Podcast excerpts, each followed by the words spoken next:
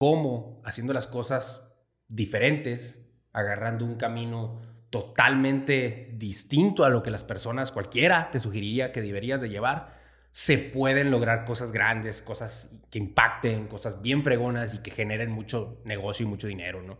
Entonces, eso es precisamente lo que nos vienen a, explicar aquí. Y dice él muy claramente que para eso lo primero que tienes que hacer tú es ignorar el mundo real. Hmm, qué buena manera de decirlo, pero es que es cierto, o sea, uno piensa que todas las reglas son reglas escritas así forzosamente para todo el mundo y la realidad es que pues simplemente son caminos diferentes al éxito que pues cualquiera pues puede tomar un camino diferente y llegar de todas maneras, ¿no?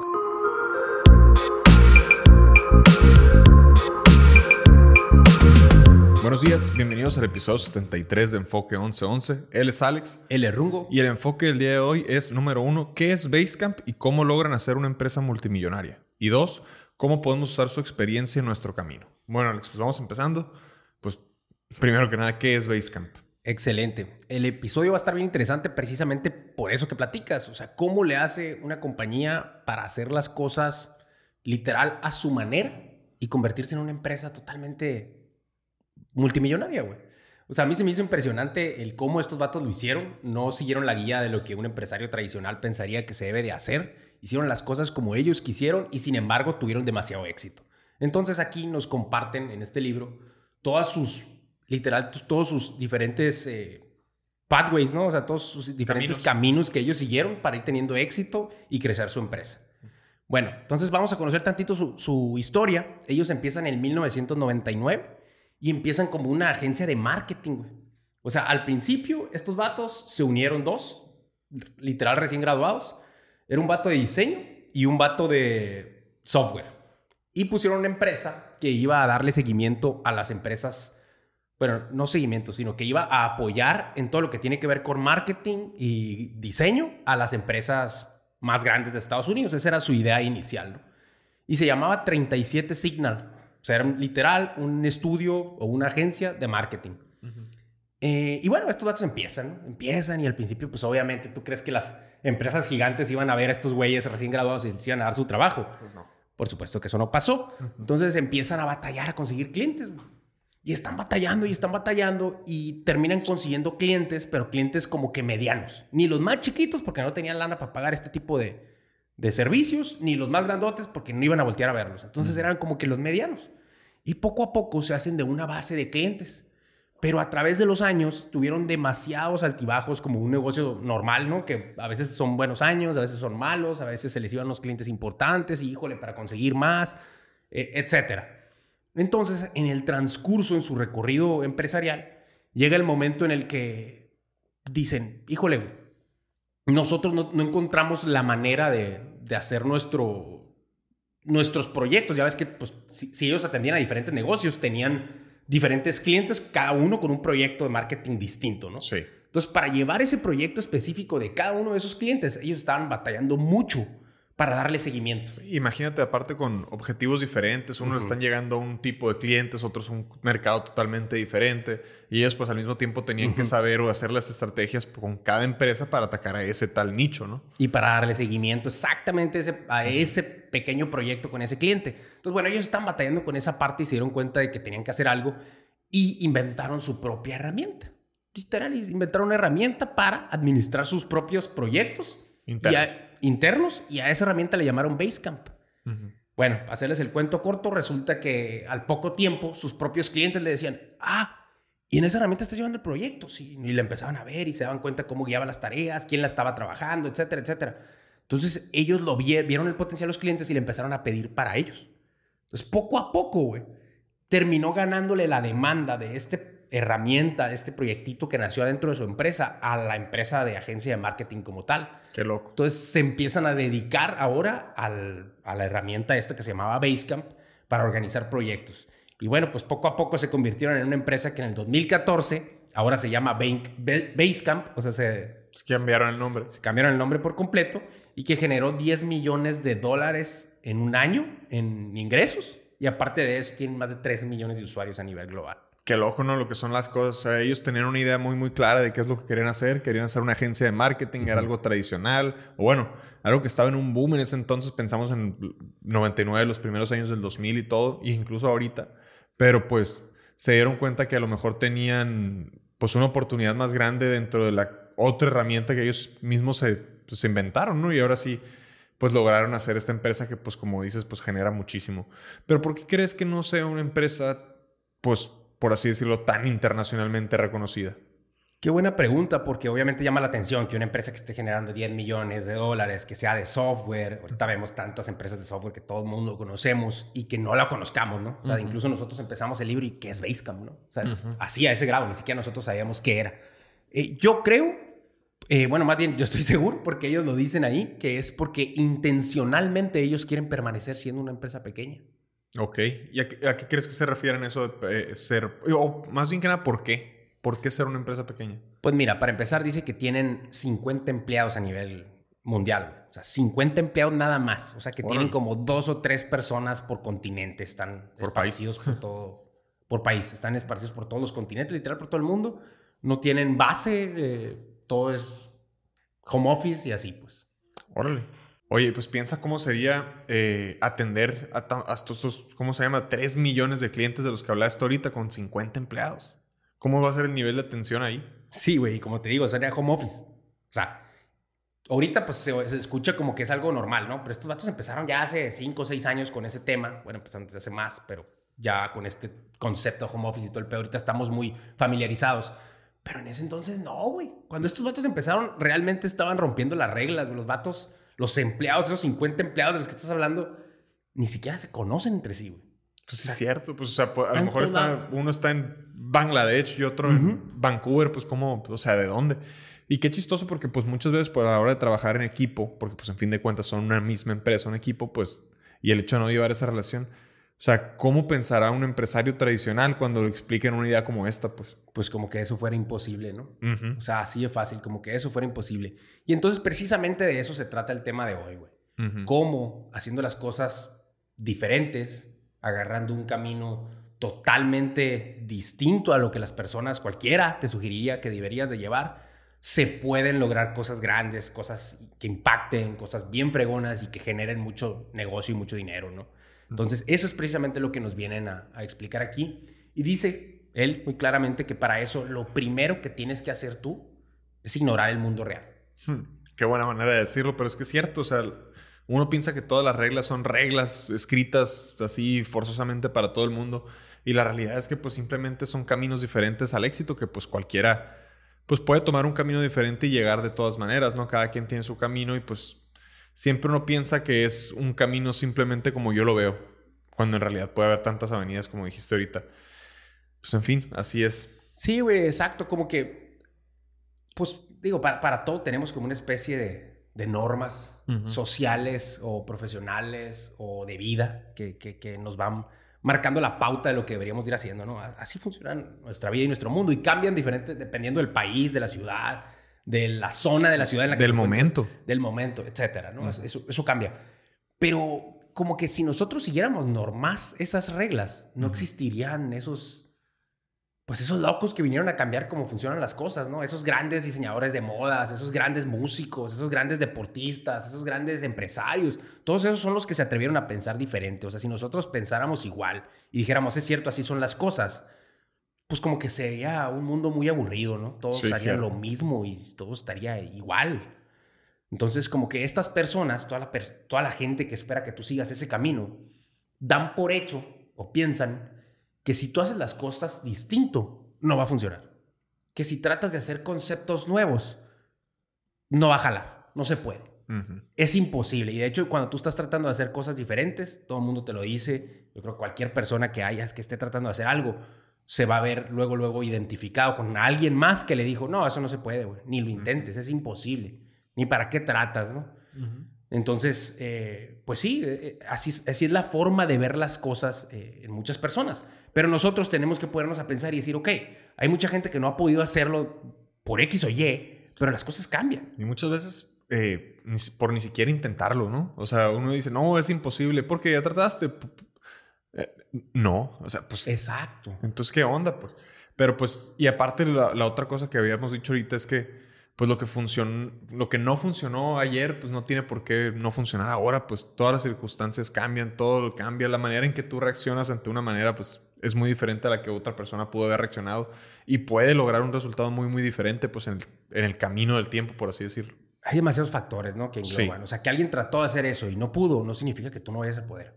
¿Por qué? Porque a lo mejor tú tienes algunos socios clave. ¿Por qué? Porque a lo mejor tu visión es distinta. ¿Por qué? Porque a lo mejor tu approach o tu manera de ejecutar o tu liderazgo hacia los demás o... Tu resiliencia. X, güey. Cualquier... Ajá, tu resiliencia. Cualquier cosita puede hacer ese detonante que sea la diferencia. Entonces tú no te puedes guiar por lo que... Ah, es que tal trato y, y fracasó. y muchas veces nosotros somos los que hacen eso, ¿no? O sea, alguien nos cuenta algo y luego, luego lo minimizamos o lo decimos como que... Ah, este vato, no sé cómo. Pues imagínate que un niño llega, un chiquito, y te dice, no, quiero llegar a jugar a la NBA o lo que sea, y tú le dices, ay. Ándale, está Sí, ay, qué padre, sí, juégale. Y pues en realidad no lo tomas, lo tomas como algo imposible porque la realidad es que es algo muy, muy difícil. Pero no por eso tiene que ser, es imposible a lo mejor para ti o para mí, pero no, no imposible para él, pues. Exacto, qué bueno que acabas de platicar esa parte, porque sí, cada vez que te dicen ellos, no hagas eso, no se puede, es imposible, ta, ta, ta, pues tiene razón, güey. Tiene razón pero en su mundo, no en el tuyo. Y tú puedes elegir en qué mundo vivir, o sea, tú, tú haces el tuyo, pues. Entonces tú guíate, tú, tú déjate llevar por tus cosas, ¿no? Entonces no tiene que ser así para ti. Pero me gustó mucho ese ejemplo y ahorita que acabamos de ver la, la gran actuación que hizo México, por ejemplo, en el Mundial de Béisbol, ¿no? Sí. O sea, ah, sí, quiero llegar a las, a las grandes ligas. Ahorita ya no se ve tan descabellado, ya lo que es posible. Pues esos güeyes están, le ganaron a Estados Unidos. Casi le ganan al equipo campeón que es Japón con Otani y todo el rollo, con una bola de mexas que creen que pueden y que están en, en, las grandes ligas, muchos. Entonces ya como que ese camino ya no, ya no lo ves tan... Tan imposible. Tan imposible, porque alguien ya creyó que podía y ya lo hizo, pues, ¿no? Entonces eso siento que, que es vital, pues. Bueno, y todas aquellas empresas que en su momento, tú, o sea, pongámonos a pensar todas aquellas empresas que en su momento se pensaba que, pues, que era posible lo que ellos, pues, ya hicieron, ¿no? Y son unos, no nomás exitazos, sino es, es, lo que son las normas del día a día del día de hoy. Sí, pero pues es, es, como ponerte a explicarle TikTok a tu abuela, pues no te va a entender. O este nuevo chat GPT, pues no, no. O sea, Parece algo imposible, ¿no? Y. Sí, o sea, de, de, hecho, o sea, por ejemplo, esos ejemplos que pusiste como TikTok o como chat, chat GPT, pues son súper modernos, ¿no? Y obviamente una abuela no los va a entender, pero pongámonos a pensarlo más terrenal, así más palpable. Tú imagínate así el día que llegó el güey que inventó Uber, por ejemplo, y dijo, voy a inventar una cosa para que el teléfono llegue el carrito cuando tú quieras y lo pagues automáticamente y el chofer se va a querer que le pague 50 pesos para que me lleve al cine y va a ser seguro y ta, ta, ta, ta, ta, ta, todo lo que significa Uber. Si se lo platicaron al que sea, te aseguro que hubo muchos que le platicaron eso y dijeron, ¿Qué le pasa a este güey? Sí, o vete más para atrás, o sea, desde el GPS. Desde que, ah, le vas a picar y le vas a decir a dónde quieres ir y te va a llevar. Y va a seguirte a ti satelitalmente. ¿Cómo? Si el mapa funciona a pata, ¿no? Con una plumita ahí te lo vas llevando. Exacto, nos podemos decir todavía antes, güey. O sea, ahorita, por ejemplo, son las normas los carros eléctricos y la fregada, porque a un güey loco se le puso que se podían hacer. Quita el eléctrico, los carros. Los o sea, carros. tan fácil como eso. O sea, ahorita pues es imposible prácticamente salir de tu casa y no ver un carro.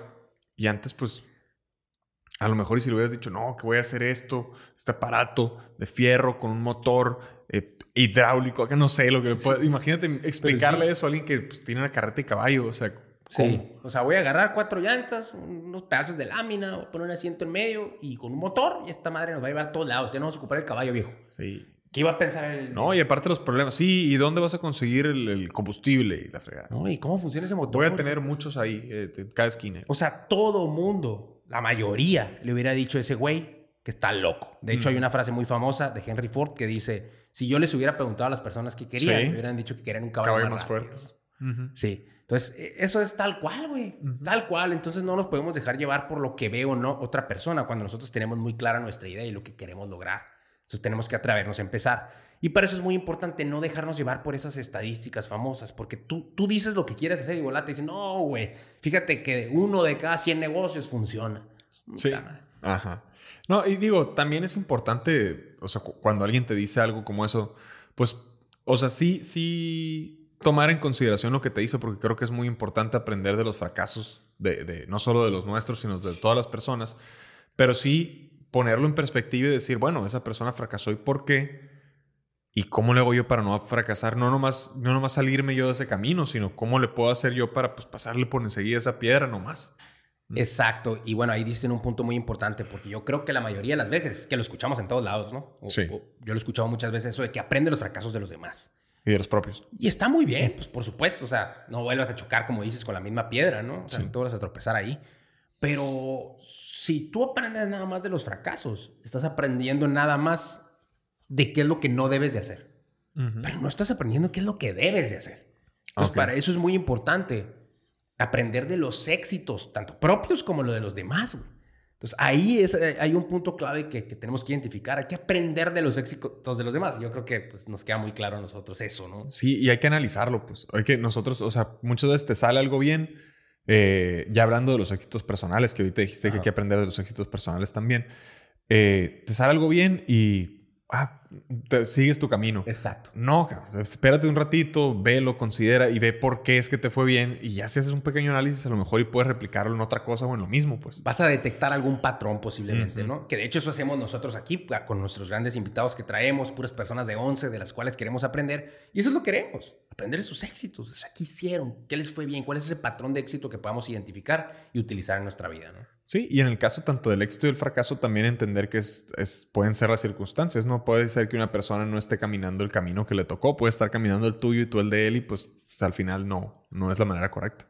Claramente, claramente, eso es muy cierto y por eso también tenemos que entender que, y aquí se me hace que es una parte muy importante porque nosotros debemos de escoger nuestros propios caminos, ¿no? Totalmente. O sea, no dejarnos llevar y que el camino nos escogió a nosotros. Tenemos que nosotros escoger el camino que queremos porque ese camino lo que nosotros estamos haciendo el día a día, es nuestro legado, literal. Sí, y es que a veces puede sonar así como que estamos diciéndole a todo el mundo de que, oye, sé el siguiente Elon Musk o sé el siguiente número uno de estrella de no sé qué. Pero pues, la realidad es muy diferente, pues, o sea, prácticamente tú puedes hacer tu propio éxito de la manera que tú quieras. O sea, es cuestión ya nomás de, pues, encontrar algo que tenga sentido, que te guste y que, pues, te pueda llevar a un camino, eh, obviamente, bueno y simplemente, entre más te gusta ese camino y obviamente que sea algo bueno, que, que, que sí deje algo, pues más oportunidad y mejor vas a poder hacer eso. Entonces pues, puedes sacar tu, de, tu verdadero potencial. De hecho, me gusta mucho eso porque sí, güey, se tiende a pensar, si no lo aclaramos, que estamos diciendo así como que vuélvete Jeff Bezos y sé el siguiente Mark Zuckerberg, ¿no? Y LeBron y todo eso. Sí. Y pues, no, güey. O sea, no necesariamente, simplemente tenemos que poder utilizar los talentos que Dios nos dio, con ese ADN, esas características, eso que nosotros traemos adentro que nos dice, me gusta esto, yo quiero hacer esto, y agarrar eso que nosotros sabemos hacer o para lo que pudiéramos llegar a ser buenos y ponerlo afuera. Ese es el granito de arena que nosotros podemos aportar al mundo y no nada más quedarnos, por ejemplo, pues, como banquero en Santander, pues, o algo así. O sea, a lo mejor esa persona. Si es que no es tu camino, ¿no? Igual. No, a lo mejor sí, a lo mejor sí, a lo mejor es tu camino, pero a lo mejor esa persona, su camino era, no sé, era peruquero. A lo mejor el vato le encanta el estilo, tiene muy buen trip acá, es bien bueno para cortar el pelo. Y al vato se le da. O sea, es, es probable que esa persona dijo, ¿sabes qué? Mejor me voy por el camino tradicional y dejo de lado lo que mi ADN y mis talentos me están diciendo que debería hacer. Pues por el camino relativamente fácil, no fácil, pero pues el que está enfrente y que yo, yo creo o la sociedad cree que debería seguir. Sí, es, eh, eh, creo que ahí está el clavo. Más que nada, no, es que sea el camino, pero sí es el camino más ah, socialmente aceptable, pues a lo mejor. o sea, oye, a alguien le sonaría extraño que un vato que tiene un puesto, un banquero, que es un buen puesto a todo dar y fregón, y que diga, ¿sabes qué? Es que me quiero ir a cortar el pelo mejor. Ah, mejor médico a eso. te sonaría muy extraño, pero a lo mejor si eso es, su vocación, eso es lo que mejor va a hacer y es lo que va a poder destacar, pues. Sí, porque... Y, en el otro a lo mejor ni siquiera lo hace bien y luego lo corren y luego, o sea, ¿me entiendes? Sí, y, no, y, es, cuál es tu legado, no? Volvemos a lo mismo, pues, o sea, ¿qué quieres lograr? A lo mejor en eso que sí eres bueno, destacas mucho más. Y no significa que tengas que empezar con todo, pero puedes llegar a destacar muchísimo más, ¿no? Entonces, si nosotros estamos buscando destacar en algo y dejar un legado y hacer algo que se nos da, etcétera, un consejo que nos dan aquí en este libro que yo creo que es muy viable y que deberíamos de aprender es quítate tu propia comezón, güey. Ráscate tú solo. Ráscate tú solo, güey, literal. ¿Qué significa eso? Que es más fácil que tengas éxito en algo que te duele a ti, o que tú conoces, o que tú sabes hacer. Por ejemplo, ese vato a lo mejor tiene bien estilero, pues. Por eso se le va a cortar el pelo. Sí, o como te acuerdas de, creo que ya lo hemos visto aquí, pero el coach, es, no, sí, pues bueno, sí era coach, pero este vato que, que, que, diseñó la suela de, de Nike, mm. no sé si te acuerdas, pero pues el vato pues veía que tenía el problema de que eh, era un vato obviamente obsesionado con el atletismo, obsesionado con los detalles. Bill Bowerman. Sí, sí. Pues él estaba obsesionado y dijo, pues, ¿cómo le puedo hacer? Y empezó a pensar y hizo este, pues, la suela, que al final, pues, fue la, la suela que se asoció con Phil Knight y todo el rollo y pues ya. ¿No? Sí, tal cual. Para hacer correr a la gente más rápido.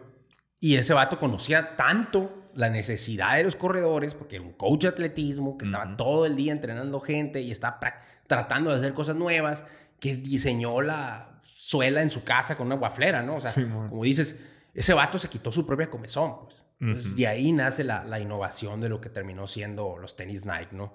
Sí. Entonces, bueno, entonces ya una vez que alguien detecta qué es lo que le da rasquera, detecta cuál es ese problemita que podría mejorar de cierta manera, como lo hizo aquí Basecamp o estos que eran Signal 37 se dieron cuenta que tenían un broncón, que no podían organizarse, hicieron esta herramienta de organización para ellos mismos y luego, en fin, ya que detectaste ese pequeño problema, ¿qué sigue?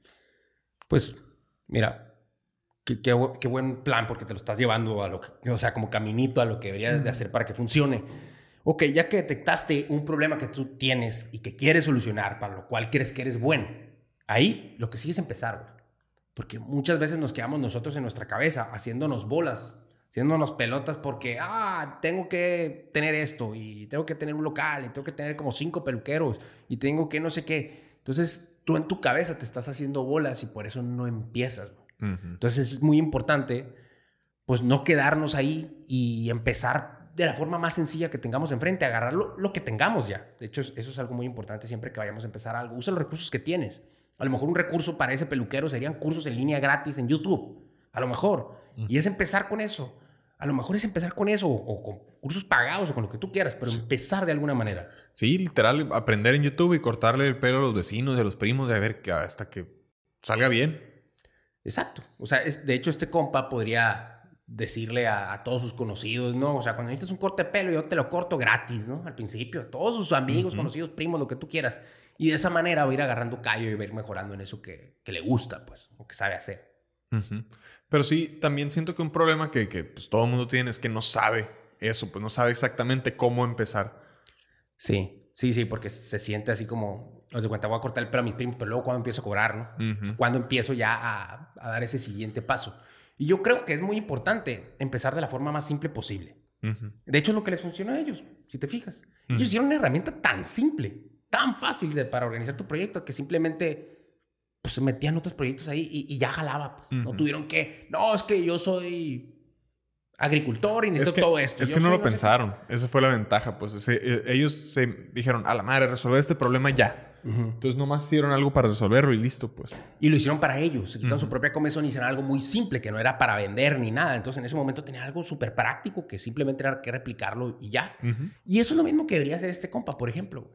Y haz de cuenta, debes de hacerlo de la manera más simple posible y al mismo tiempo stand for something, ¿no? O sea, que signifique algo, lo que, que represente algo lo que tú estás haciendo para que la gente sepa a qué atenerse. Porque la simplicidad sirve para muchas cosas. Uno, da claridad. Cuando algo es demasiado simple, tú sabes para qué es. ¿no? Si no, pues a lo mejor hace millones de cosas y pues ya no entendí nada. No sé cómo usar esa onda que sirve para todo. Sin embargo, si hace esto, pues eso quiero. Cuando yo necesite eso, pues aquí ya sé que está este compa que hace eso.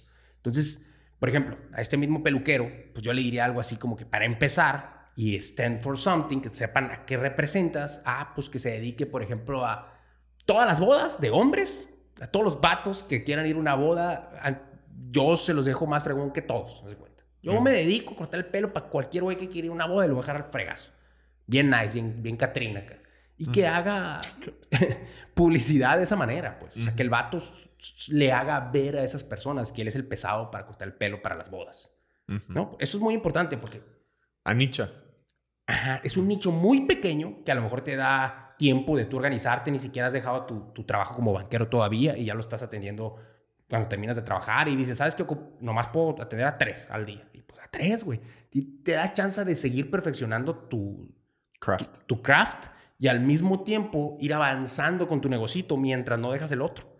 Ya va a llegar un punto en el que tú decidas qué hacer, pero ahí va creciendo, ahí poco a poco tú vas, mira, la mejor publicidad en el, en el mundo todavía es la de boca a boca, güey.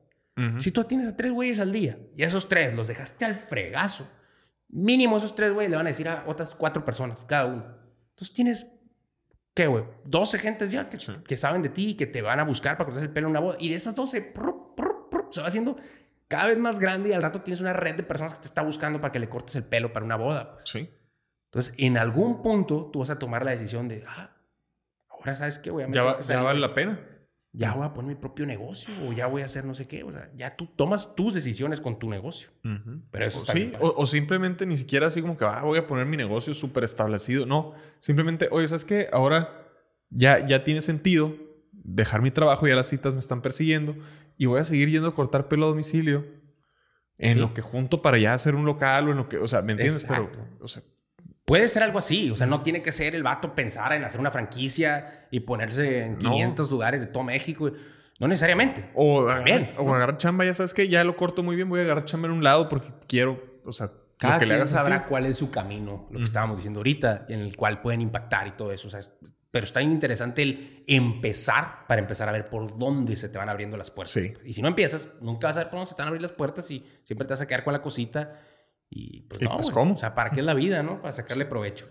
Sí. Y, y bueno, eso, eso es bien, bien padre y bien importante porque muchas veces nosotros nos frenamos creyendo que necesitamos todo, güey. O sea, ese vato pudo haber pensado, no. No, no. Cuando junto tanto y Local, publicidad. ¿Qué más? Aprender gente. Aprender en serio. Utensilios para cortar el pelo en serio. Eh, le sumas y dice el vato, no, ni me meto en esa bronca. Sí. no hace nada. Sí. No, necesito una millonada y necesito 18 mil horas y necesito 18 empleados. Entonces siempre nos pasa eso. Y nosotros tenemos que ser bien, cuando ya empezamos, de la forma en la que estamos platicando ahorita, la forma más simple posible, cuando ya empezamos, tenemos que tener una estrategia de compromiso con ese craft en el que nos metimos. Es bien importante, siento, porque pues muchas veces nos embarcamos a hacer tal proyecto y decimos, ahora sí voy a hacer esto y la fregada.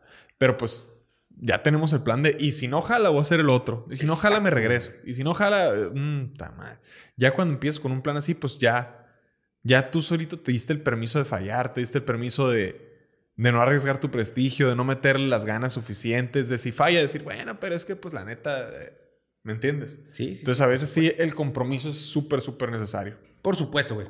Cada vez que tú tienes ya un plan B bien definidito ahí de que, ah, mira, voy a hacer esto, pero si fracasa tal. Hey, como dijiste lo del prestigio, lo de las ganas, o sea, no lo vas a hacer a fondo si tienes eso, si lo estás viendo así desde un inicio. Entonces, ese compromiso es clave, lo necesitas y tienes que meter todas las ganas para que realmente funcione. Y también, igual de importante, es que cuando tú te estás metiendo comprometido a hacer algo, como lo dije hace ratito, tienes que aprovechar lo que tienes ahorita. Los recursos con los que cuentas. O sea, en ese, en ese entonces, por ejemplo, ese vato, a lo mejor nomás cuenta con tijeras y un peine, güey. Son los recursos que necesitas para empezar a costarle el pelo a tus primos. o sea, para empezar es lo que ocupas. Ya después vas a ir avanzando en lo demás, güey. O sea, poquito a poquito. No tienes que empezar con todos los powers de una, ¿no? Y, y cuando digo que aproveches lo que tienes, eh, lo dice el libro muy claramente y, me gustó esa parte porque dice, incluso debes de aprovechar las desventajas que tienes. Ah, canijo. Eso se ve bien cañón, ¿no? Ah, y, por ejemplo, ¿cómo le hizo Basecamp? ¿Qué, ¿Qué, desventajas aprovecharon ellos o qué? Pues, para empezar, güey, ellos eran unas mini agencia que ni pintaba, que de hecho estaba como que medio tronando y, pues no tenían lana, no tenían recursos, no tenían empleados, eran bien poquitos. Entonces, ¿qué es lo que tuvieron que aprovechar, hacer las cosas lo más simple, prácticas y redituables posible. Sin marketing, llegarle directo a los clientes que ya tenían y esos venderles y crecer. Se, preguntaron las preguntas correctas. Y crecer de boca a boca, güey. Como dijimos ahorita. Entonces, eso es bien importante, güey. Machín, machín. Porque de verdad, si uno aprovecha hasta las desventajas que tiene, se pone en un mejor este. Sí, es que también las desventajas cuentan las mejores historias. O sea, tú piensas en alguien, no sé, que haya, tenido un camino muy, muy fácil. No conecta. Sí, como, como, por ejemplo, Otra vez voy a volver al base, güey. Lo que te- lo acabamos de Está ver. muy de ¿no? moda. Pero bueno, sí, güey. Las desventajas pueden ser hasta esas, güey. O sea, una historia, un superhéroe, por ejemplo, está mejor si superó más cosas, ¿no? Sí, tuvo que ver. O sea, esa historia es más padre si superó todo a que si superó poquitas cosas en el camino. Sí. Entonces, por ejemplo, en el béisbol, Randy Arozarena, ¿no? Que se hizo famosísimo. Ese cubano que llegó en balsa a México sin tenis, sin nada. Se puso en Tijuana a jugar béis con cosas prestadas. Quedó en el equipo profesional. Luego llegó a los Mayos de Navajoa. Siguió rifando, llegó a las grandes ligas. Quedó de no sé qué campeonatos, de no sé qué. El vato se la rifó allá. Y después de eso llega al Mundial y, y queda en el cuadro ideal y es No, y la super rompe. un fuera de serie para México. Ujú. Ok, wow. ¿Pero a qué me refiero con aprovechar esas desventajas? Güey, nadie puede hacer esa historia más que él. Él es el que llegó en balsa, él es el que llegó sin nada y la rompió. Él es el que aprovechó cada una de las oportunidades que tuvo enfrente. O sea, en cambio, Mike Trout, por ejemplo, pues ese vato no tiene esas desventajas. Digo, es un crack, es un fuera de serie y nadie le dice nada, pero pues es un vato que salió de las mejores universidades, enorme, mamado ahí, Estados Unidos, que tiene lana, que lo le echaron el ojo desde que ocho apoyan. años. Ah, es- otro boleto, pues la historia es distinta, pues. Sí. ¿No? Entonces, esa desventaja que tú tienes ahorita, sea cual sea, no importa lo mala que esté, tú aprovechala para ti, porque ya no puedes decir es que quisiera que no existiera, esa ya existe. Ujú. Entonces, ya aprovechala para que tu historia sea mejor, pues, ¿no? Entonces, se me hace que está bien padre si lo vemos de esa manera. Sí, hasta de motivación, pero definitivamente sí. Oye, bueno, volviendo al tema un poquito. Entonces ya, eh, eh, una vez empezaste y, y ya como que estás empezando a agarrar momentum, ¿qué sigue? Ok, ya que empezaste, lo primero que dicen estos vatos es enfócate en el epicentro. Y se oye medio raro, pero el epicentro del producto o del proyecto que estés haciendo. O sea, ¿qué es lo más importante de eso a lo que te vas a dedicar? Literal, ¿cuál es la carnita? ¿Qué es lo más importante? No te enfoques en todo, güey. Porque a veces nosotros tratamos de ver, ah, pues para poner esto yo necesito todo esto. Y al ver todo lo que necesito, pues ya como que se me desvía mi atención y ya no estoy empezando realmente y me paralizo y ya no empiezo, pues simplemente. Entonces, en lugar de eso, lo único que tenemos que hacer es enfocarnos en lo más importante de mi producto y nail it, ¿no? Como dicen. Sí, sí, sí. O sea, sacar eso súper fregón. Sí, ya. pues en- pe- pensando en este amigo que le gusta cortar el pelo, lo primero, lo primero que tiene que hacer es pues ser muy bueno para cortar el pelo. O sea, o, o poder brindar un muy, muy buen servicio. Después ya ve cómo lo vende, después ya ve dó- dónde trabaja, después ya ve cómo se acomoda. Es su modelo de negocio, cómo cobras, todo eso es irrelevante al Sí. principio. Al Primero- principio es que sepa cortarlo, ¿no? Ajá. Sí, sí, sí. Ponerse, meterse cursos, lo que sea que habíamos dicho ahorita. Exacto, y, y- y para ponerlo en otro ejemplo, que es el que pone aquí mi compa en el libro, es este, un puesto de hot dogs, para que quede súper claro. ¿Cuál es el epicentro? El dogo. El hot dog. Si el pinche hot dog está bueno, tú ya tienes cómo empezar, porque cuando empiezas con el hot dog, ya tienes algo ganado, güey. O sea, ya, ya empiezas a mover la, la barrita hacia adelante y empiezas a caminar. Ya después, ah, ok, ya me la rifé con el dog, ahora tengo que rifármela con la salsa. Ujú. Ah, Ok, ya las salsas que se le echan y la madre. Ya tengo esa salsa. Ok, ¿y el carrito qué pedo. Y los empleados qué pedo. Y los permisos qué pedo. Y la esquina en la que me voy a poner qué pedo. Pero nada de eso importa si no tienes un buen dogo, pues. Entonces empieza con primero y va empezando a mover la aguja hacia adelante, pues. Sí, ¿no? totalmente. Eso es. Es que sí hay muchas cosas que, que uno cree que se tiene que ocupar desde el primer día, desde el día uno que, que trata de hacer algo nuevo. Y la realidad es que pues nada importa. O sea, enfócate en el epicentro, enfócate en lo que realmente importa y luego ya vamos viendo. Y también una parte muy importante que de hecho, pues ya lo dijimos varias veces, pero la, la- parte de simplificar un producto o un proyecto o un servicio o lo que sea, eh, es vital tanto para que le quede claridad al cliente que te está comprando qué fregados vendes. Por ejemplo, Ujú. ese doguero, a lo mejor que empiece con un dogo. Uno. No necesitas El jumbo y 27 el jumbo y ¿no? Ujú. Al principio empieza con uno, güey, para que te empieces a clientar y la gente ya ahí pie tú, está más fácil cobrar, necesitas menos empleados, porque lo haces tú todo, pues, o sea, tiene demasiadas ventajas el simplificar. Y Eso también tenemos que verlo, no hay que verlo como algo malo cuando simplificamos nuestros productos y nuestros proyectos, sino como algo bueno. De hecho, de Strato lo pone, tienes que estar igual de orgulloso por lo que le quitaste al proyecto que con lo que le pusiste, güey. Órale. Y se me hizo bien cool, güey. Está loco. Sí, pero es, es muy importante para poder avanzar de la manera que queremos, ¿no? Entonces, de esa forma, si nosotros nos mantenemos enfocados en algo simple y, y- y la rompemos con ese buen dogo, por ejemplo, que pusimos al principio, pues luego al ratito a la raza ya le empieza a gustar esa salsita que tú pusiste y empiezas a tener esas pequeñas victorias, güey, que te van moviendo hacia adelante y generan esa motivación. O sea, tú ves un cliente que te compra el dogo y te dice, está buenísimo tu hot dog. ¿Qué pasa contigo? Te motivas. Te sientes bien contento, ¿no? Y sigues haciendo más hot dogs. Y, luego, buenas ventas en un día. Luego, ¿qué sucede? Pues sigues motivado y quieres hacer más cosas. A lo mejor compras un mejor carrito, a lo mejor le metes otro dogo diferente. Y empiezas a crecer poco a poco y a tomar esas decisiones que te van a permitir a ti a tu negocio seguir avanzando. Pero son poco a poco y con victorias pequeñitas, si te fijas. Son victorias bien chiquitas. Es, ah, la, salsa es buena, el pan es bueno, el no sé qué es bueno. Pero esas cosas son las que te permiten a ti hacer esa inercia, ¿cómo se le llama? Momentum. Ese momentum que permite que todo tu equipo de trabajo, etcétera, esté motivado tratando de conseguir las cosas que están logrando. Sí, muchas veces nos falta claridad en esas pequeñas metas y en ese en ese trayecto vemos el, ¿sabes qué? El año que entra quiero estos objetivos. Ah, canijo, pues es, es, bien difícil mantener motivado cuando, cuando el ganar está tan lejos, pues. Quiero el campeonato del año que entra.